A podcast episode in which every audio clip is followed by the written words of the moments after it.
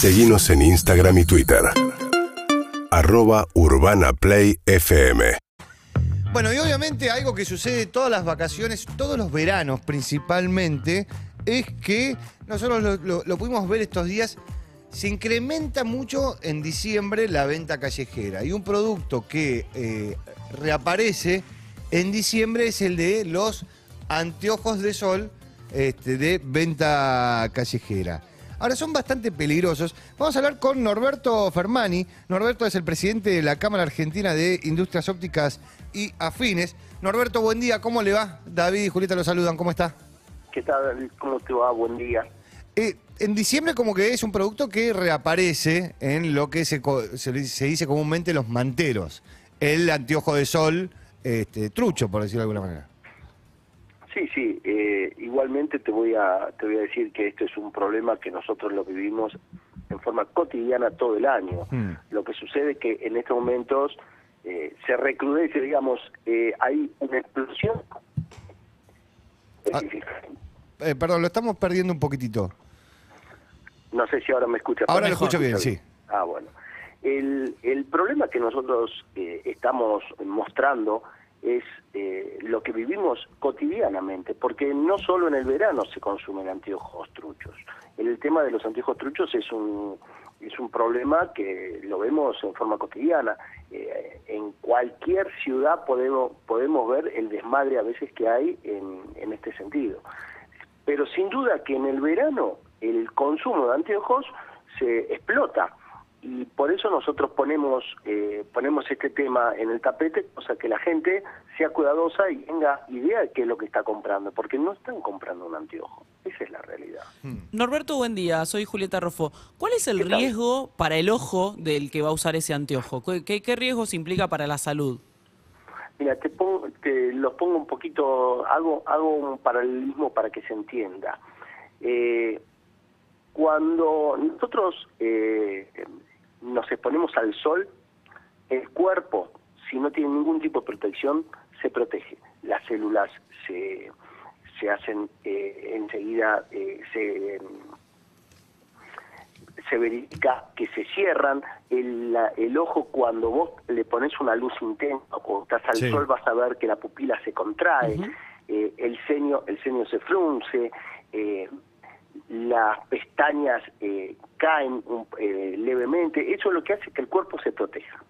Cuando nosotros estamos engañando al cuerpo, que le ponemos un, un vidrio pintado, le ponemos una sombra, le ponemos cualquier cosa en forma antinatural, el cuerpo piensa que está que está fuera fuera del- de los rayos del sol. Entonces se dilata la pupila. Inmediatamente lo que hacemos es abrir una puerta a que nos entren los rayos nocivos del sol. Esa es la realidad, con las, con, con las consecuencias que conocemos, que es la degeneración celular, que después, bueno, trae infinidad de, infinidad de problemas en el futuro. Y, y en este momento, ¿qué opciones hay económicas de tener un buen anteojo de sol? Porque lo cierto es que también uno se encuentra con anteojos de sol que, que- tal vez superan el precio que uno puede pagar. Entonces, bueno, ¿qué, qué, qué es lo más económico que se puede buscar dentro de lo bueno? Primero, que el tema precio no tiene nada que ver con que el anteojo sea de calidad o no de calidad. Para, para reconocer un anteojo de calidad, primero, veamos que el anteojo tiene que tener un etiquetado donde indique el nivel de filtro que tiene y el nivel, eh, la categoría de lente. Que la categoría de lente te da el color del lente de más o menos oscuro, que no tiene nada que ver con la protección. Uno puede tener un lente transparente que tenga protección de, eh, de los rayos UV. Sí. Quiere, quiere decir que, por un lado, reconocer un anteojo porque si es oscuro o no es oscuro, no. Lo que tenemos que hacer es, primero, comprar en un lugar habilitado para tal fin, donde ya sabemos que hay un profesional, donde tiene que estar velando por la calidad de los productos que, está vendiendo. Por otro lado, si nosotros abrimos el anteojo, dentro de la patilla tiene que haber un responsable, que es la empresa responsable, no es la marca comercial, digamos, eh, lo que se publicita. Hay un responsable, que es la empresa, con un número de quick donde hace trazabilidad a esa empresa. Quiere decir que si un eh, usuario agarra un anteojo y no tiene estos pequeños detalles, ya directamente sabe que ese anteojo no está apto para comercializarse. y en la vía pública el 100% de los anteojos son truchos. Eso, eh, estamos hablando con Norberto Fermani, que es el presidente de la Cámara Argentina de Industrias Ópticas y Afines. Cuando uno mira el mercado en la Argentina, estamos hablando de cuántos anteojos de sol al año, cuánto es el mercado informal. Si hablamos de anteojos de sol, eh, aproximadamente son 8 millones de anteojos de sol que se comercializan al año. Sí. Parecen muchos, pero realmente estoy siendo muy, muy cauto en los datos que te estoy dando. Mm.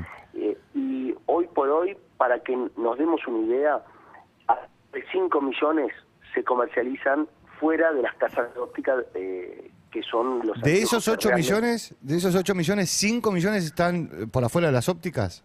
Sí, señor, sí, sí, es terrible la situación. O sea que más del 50% de lo que se vende eh, es trucho.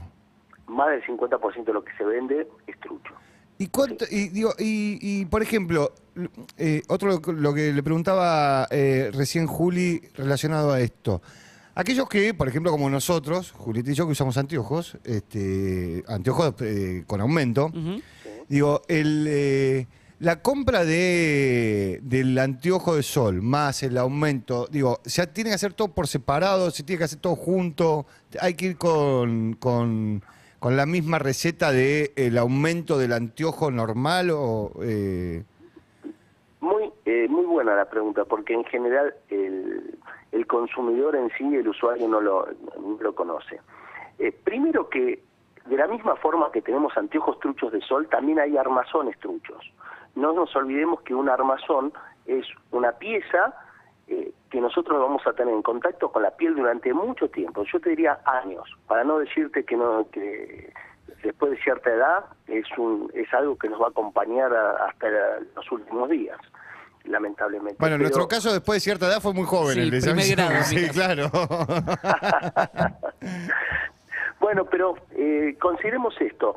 Eh, hoy por hoy, uno va al oftalmólogo, uno tiene una necesidad óptica. No nos Sí. olvidemos que cuando uno va a un oftalmólogo ve que nos hace una receta, una receta que a veces es inentendible. ¿Por qué? Porque nos da la necesidad óptica para el ojo derecho y la necesidad para el ojo izquierdo. No más del 10% de la población tiene necesidades ópticas eh, iguales en ambos ojos. Así que, que comprar anteojos eh, en la calle, en el supermercado, en la farmacia y demás, no, no, no nos va a solucionar. Lo único que nos va a traer es un problema futuro. Salvo que, un- salvo que uno vaya a una óptica con una receta específica y se construye ese anteojo para vos, Mm. eh, no se no se debería utilizar. Cuando vos vas con esa receta a un óptico, el óptico la toma, hace la decodificación de esa receta y de acuerdo al tipo de lente y los materiales se hacen cálculos específicos para poder tallar esa lente.